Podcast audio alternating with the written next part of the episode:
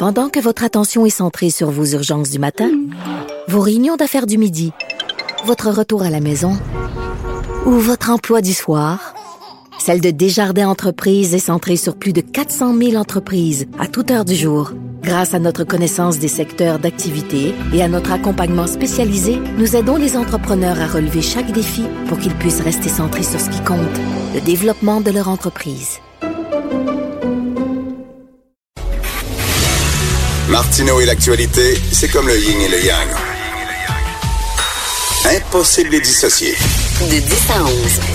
Politiquement incorrect. Ben justement, on va parler de rectitude politique avec Mathieu Boccoté qui est de retour de France et qui écrit euh, un texte contre la stupidité de notre époque. D'ailleurs, son texte s'intitule La plus stupide des époques. Mathieu, avec nous. Salut Mathieu. Bonjour. Bonjour. Hey, Mathieu, avant, avant d'embarquer là-dedans, là, tu veux parler de ce qui se passe en Angleterre avec les humoristes, mais avant d'embarquer là-dedans, tantôt, je, je, je, je parlais d'une nouvelle que j'ai lue dans le National Post. En Angleterre, il y a une commission scolaire euh, qui enseigne aux enfants, donc des centaines d'enfants, que, les, les, que la menstruation, maintenant, c'est au-delà des genres, donc que les hommes et les femmes peuvent être menstrués.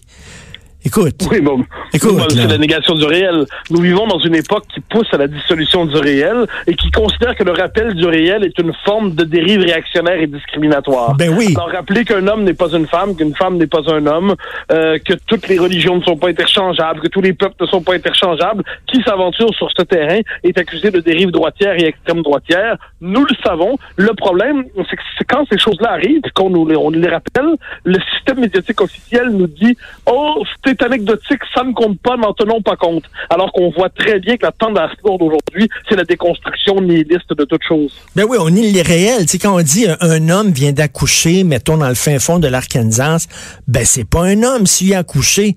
Je m'excuse, mais c'est une femme qui, avec la chirurgie esthétique, euh, finit par ressembler à un homme, mais biologiquement, cette personne n'est pas un, un homme, c'est une femme. On a de la misère, là, on, est, on se sent gêné de dire je m'excuse, mais il y a seulement que les femmes qui sont menstruées, il y a seulement qui est femmes que les femmes qui accouchent.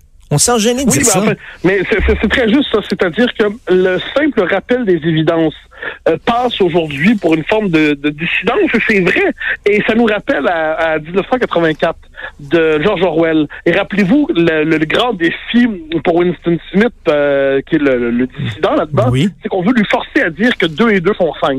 Oui. Et lui, il dit non, 2 et 2 font 4. Et il s'obstine à dire que 2 et 2 font 4. Et quand il cède, quand il capitule, quand il est cassé, c'est quand il dit 2 et 2 font 5 et il aime Big Brother néanmoins.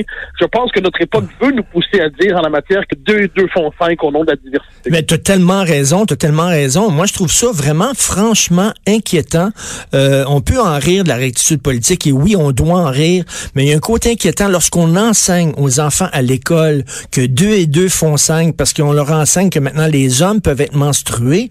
Les bras m'en tombent. Mathieu. Mais et, pour, et pourtant, et pourtant, c'est en train de se normaliser. Et, euh, et on le, le fait que c'est le simple rappel que tout cela n'a pas de sens, et il suffit, pour ça qu'on on nous transforme en papy grincheux, Oui. ça nous en dit beaucoup sur la puissance de l'idéologie officielle. Mais de ce point de vue, moi, je crois qu'on vit dans une société où la liberté d'expression, et c'est un sujet plus large, mais elle est de plus en plus limitée en bonne partie parce que la, le simple rappel de l'évidence peut nous pousser à l'autocensure parce qu'on dit bon qu'est-ce qu'on va me dire? On va m'accuser de ci on va m'accuser de ça. Je vais être au cœur d'une affaire d'une controverse. Et d'ailleurs il y a un très bon texte qui est paru là-dessus dans le dernier numéro de Argument un texte de Patrick Moreau sur la question de l'autocensure un texte remarquable qui montre que les mécanismes psychologiques de l'autocensure aujourd'hui comment ils fonctionnent c'est très très fin. Et je pense qu'il faut s'emparer de cette question de la liberté d'expression ne plus la considérer comme une question secondaire et voir comment plus largement le politiquement correct qui est une machine à nier le réel et à criminaliser ceux qui s'obstinent à le voir, mais le politiquement correct doit être dénoncé pas simplement euh, avec des fanfaronnades, mais sérieusement le voir comme un Ben, problème politique premier. Et toutes les dictatures, qu'est-ce qu'elles ont fait? Toutes les dictatures ont dit on va rééduquer le peuple. hein. On va le- les rééduquer, puis on va leur, leur implanter les bonnes valeurs parce qu'ils ont été souillés par des années d'errance idéologique. Nous, maintenant, nous sommes dans le vrai. On va maintenant, et puis on, ils s'emparent de l'école. La première chose que fait une dictature, c'est que tu t'empares des écoles et tu tentes maintenant de laver le cerveau des jeunes pour les rééduquer. Mais c'est ce qu'on fait actuellement. Oui, oui, je, crois. Et puis la rééducation au Québec, par exemple, ça prend la forme du cours par exemple, dont euh, bon, on, on, a parlé un peu ces jours-ci. bien oh, on t'entend mal, on t'entend mal, là, Mathieu, pardon. Oui, pardon. Là, on m'entend mieux, là? Oui, oui, oui. Oui, donc je disais, au Québec, la rééducation, ça prend la forme, par exemple, du cours CR. Le cours CR qu'il faudrait bien abolir, que le nouveau gouvernement pensait abolir, n'abolit pas, veut réécrire. Pourtant, c'est un bel exemple de cette espèce de réécriture, de cette volonté véritablement de manipuler les consciences.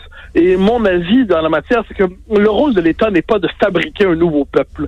Or, aujourd'hui, on a l'impression que c'est ça la tentation des gouvernements occidentaux, des, de l'État diversitaire, c'est de vouloir fabriquer un nouveau peuple hygiénique, laver de ses vieux préjugés, délivrer de ses anciens stéréotypes, ce qu'on appelle comme tel, pour faire un peuple transparent, aseptisé, neutre, fade, manipulable à souhait. Et de ce point de vue, je pense que lorsque, donc, l'exemple que vous nous donnez, c'est-à-dire euh, euh, les, les, menstruations ne sont pas spécifiquement féminines, c'est quand on est poussé, on a, on a déjà poussé l'audace jusque-là dans la rééducation, c'est qu'on n'a plus aucune limite intérieure, tout est permis. C'est pour ça que la question du genre est si importante aujourd'hui, parce que c'est la dernière évidence. Qu'un homme ne soit pas une femme, qu'une femme ne soit pas un homme, c'est la dernière évidence. Si on cède là-dessus par peur, on va céder sur tout le reste. Et je fais, je fais une parenthèse très courte, puis après ça, on va arriver à ton texte, mais je fais une parenthèse très courte. Si toi, Mathieu, mettons, demain matin, là, tu te fais pousser des seins, tu te fais couper le pénis, euh, tu te fais, bon, avec des hormones, ta voix soudainement devient plus aiguë, etc. Mais reste que dans ton ADN, dans ton ADN, tu vas être encore un homme, Mathieu. Tu seras pas transformé en femme, tu vas ressembler à une femme, mais c'est pas vrai qu'on change de sexe. On tente de nous faire croire qu'on peut changer de sexe. C'est faux. Et moi, voilà pourquoi, si je suis, comme tout le monde d'ailleurs, très sensible aux authentiques cas de dysphorie de genre, c'est-à-dire euh, des gens qui se sentent profondément étrangers à leur propre corps, euh, et je suis prêt là-dessus à être d'une vraiment la, la, plus grande bienveillance possible. Je regarde pas ça avec mépris, mais je refuse qu'on fasse de ces exceptions euh, médicales pour l'essentiel, qu'on en fasse la nouvelle norme identitaire et qu'on décide de juger le commun des mortels à partir de cette norme de la fluidité de genre, de la queer theory, de la théorie du genre et ainsi de suite. Moi, je suis prêt à tendre la main à ceux qui se sentent malheureux dans leur situation, bien sûr, mais je refuse de faire de la norme, euh, excusez-moi, de, de, la marge, la nouvelle norme. Tout à fait. Euh, non, merci. Et parle-nous, parle-nous de ta chronique, là. Alors, une histoire de rétitude politique complètement débile qui implique des humoristes en Angleterre. Alors donc dans une, dans une, école de l'Université de Londres, euh, on apprend, il y, a un, événement, et là on invite des humoristes pour célébrer euh, la chose, pour, pour participer à l'événement, le rendre festif. Mais il y a un contrat. Et dans le contrat, on fait la liste de tout ce que les comportements, les discours qui ne vont pas être entendus. Donc évidemment, racisme, sexisme, homophobie, biphobie, transphobie, homophobie, toutes les phobies disponibles. Mais là, ça se termine avec anti-religion ou anti-athéisme. Donc je rencontre plus que non seulement chaque petit groupuscule est parvenu à faire inscrire sa phobie personnelle dans le, dans le contrat, mais il n'est même plus possible, dans cette logique, de rire méchamment des bigots, de rire méchamment des, euh, des, des, croyants fous, des fanatisés, des fanatiques et ainsi de suite. Donc, on décide de pousser l'interdiction de rire jusqu'à l'interdiction de rire de la religion, qu'on y croit ou non. Et là, pour moi, ça c'est quand même le point d'aboutissement de ce délire. S'il n'est plus possible de se moquer de ceux qui décident de s'immoler pour l'immortel, alors il ne sera plus possible de se moquer de rien. Mais oui, alors que le rôle de l'humour, c'est justement de brasser la, la cage, de mettre le doigt là où ça fait mal, de gratter le bobo, de, de nous mettre mal à l'aise. C'est ça le rôle de l'humour. Oui, puis j'ajouterais que on est.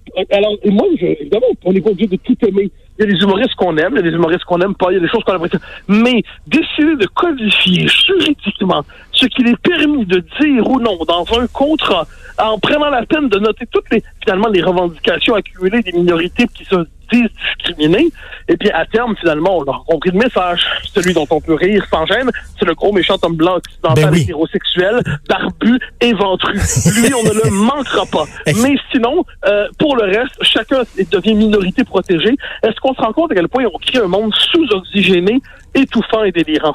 Je suis jaloux de toi, Mathieu, parce que j'ai acheté le nouveau euh, Figaro Magazine. La première page, c'est un humoriste français. Ça a l'air qui est incroyable. Il, il, euh, il, euh, cogne autant sur la gauche que sur la droite. C'est comme quelqu'un qui est vraiment libre, un humoriste très libre. Euh, il paraît que ça fait très du bien de l'écouter. Et toi, t'es allé le voir en spectacle. Oui, alors j'avais acheté des billets probablement il y a 29 mois, c'est-à-dire sachant que je serais à Paris à ce moment-là et c'est Gaspard Proust. Alors, c'est un, je précise, c'est un Slovène. euh, et mais qui euh, fait, fait sa carrière en France. Euh, et ce qu'il y a de merveilleux, c'est que tout le monde y passe de la manière la plus brutale qui soit. Il, comme, il tire au lance-flamme, en fait, ou comme un Sarko, il passe le karcher. Mais euh, moi, ce qui m'a frappé dans ce spectacle, c'est que personne n'est épargné. Euh, je, on peut faire la liste du juif au chrétien au musulman, du vegan au bourgeois, euh, au, au bourgeois installé. Euh, rien n'est épargné. Il rit des bobos, il rit, il rit des bobos, il rit de la, il rit de la gauche, il rit de la rectitude Ah oui. Ah, c'est le moins qu'on puisse dire. Euh, il dit, par exemple, que le véritable, l'attentat du Bataclan n'était pas assez efficace, dit-il, parce que, avec des armes, c'était insuffisant, alors que si on avait répandu dans ce quartier de vegan et dans ce quartier anti-gluten, si on avait répandu partout du pain de blé, alors on aurait pu faire un bien plus grand carnage. et là, on entend ça et on n'a pas envie de du Bataclan. Moi, le Bataclan, mais néanmoins, il y a quelque chose de libérateur dans le simple fait d'abattre l'interdit. Alors moi, comme je dis, c'est ensuite on dit s'il ne le disait pas, c'est signe de l'humour. On discuterait sérieusement, on dirait ça n'a pas de sens. Mais là, le simple fait de heurter les interdits les plus profonds dans une société aussi étouffante et contraignante que la nôtre, il y a quelque chose là-dedans qui, euh, qui, qui, qui nous donne une espèce de rire libérateur. Euh, et c'est pour ça que de ce point de vue, Gaspard Proust, euh, c'est vraiment dans l'esprit français. C'est dans l'esprit français, c'est d'une finesse, c'est un discours très fin et en même temps, c'est du bulldozer à temps plein. Gaspard Proust, c'est ça? Et, Oui, et- Proust. et à la fin, à la fin de ta chronique, tu dis c'est dommage qu'il n'y ait pas quelqu'un comme ça au Québec. Il y a Guy Nantel, vraiment. Là, si tu n'as pas vu le spectacle de Guy Nantel, son dernier. Ah, ben, je- J'aime beaucoup Guy Nantel. Euh, je pense que chez nous, c'est ce qui s'en rapproche. Oui. Mais il y a quelque chose chez Gaspard Proust qui est, je dirais, d'esprit français qui me plaît inévitablement. Mais il y a quelqu'un au Québec qu'on devrait ajouter. Vous connaissez peut-être Christian Saint-Germain. C'est pas un humoriste, c'est un écrivain qui a écrit plusieurs livres au fil des dernières années sur la condition politique québécoise. C'est des petits livres de 120 pages, 130 pages. Et c'est, mais un jeu de massacre intégral. C'est à la fois très profond philosophiquement et d'une drôlerie incroyable. Mais Saint-Germain, c'est pour les happy few, les 500 qui le lisent, pour le dire comme ça. Et, mais on a au Québec un écrivain qui jette tout par terre, Et- mais dans un peuple qui ne lit pas. et c'est quoi, quoi son nom? Christian Saint-Germain. Il philo à l'UQAM et ses livres sur le bluff québécois, sur euh, n'être colonisé en Amérique, il n'épargne en la matière personne encore une fois. Puis en plus, c'est comme sur les souverainistes, les péquistes, les nationalistes, alors que lui-même est indépendantiste. Alors il tape sur des gens que j'aime, preuve qu'il en est une qui est d'une redoutable lorsqu'il s'en moque. Et Mathieu, en terminant, c'est quand même assez ironique qu'un de nos humoristes qui était les plus iconoclastes, qui brassait la cabane, c'est-à-dire Guillaume Lepage, tu regardes des vieux sketchs de RBO, c'était incroyable comment ça riait de tout le monde. Cet humoriste-là, qui avant était un rebelle, maintenant est devenu le nouveau pape de la rectitude politique. C'est quand même incroyable. Ah, mais moi, j'aime rappeler le, le génie de RBO. J'aime rappeler les belles années de cette équipe. Et peu importe ce qu'ils sont devenus, ils ont laissé à la culture québécoise un art de l'humour qui cadre avec ce qu'on est et qui, de ce point de vue, devrait inspirer ceux qui veulent aujourd'hui contester les nouveaux dogmes et les nouveaux totems. Tout à fait. Merci beaucoup, Mathieu, et j'encourage les gens à te lire, là, La plus stupide des époques, et Dieu que tu as raison. Merci beaucoup, Mathieu. Au grand plaisir, au revoir. Mathieu Bocoté, on s'en va tout de suite à l'épaule, à l'épaule, oui, la pause. Vous écoutez Politiquement Incorrect.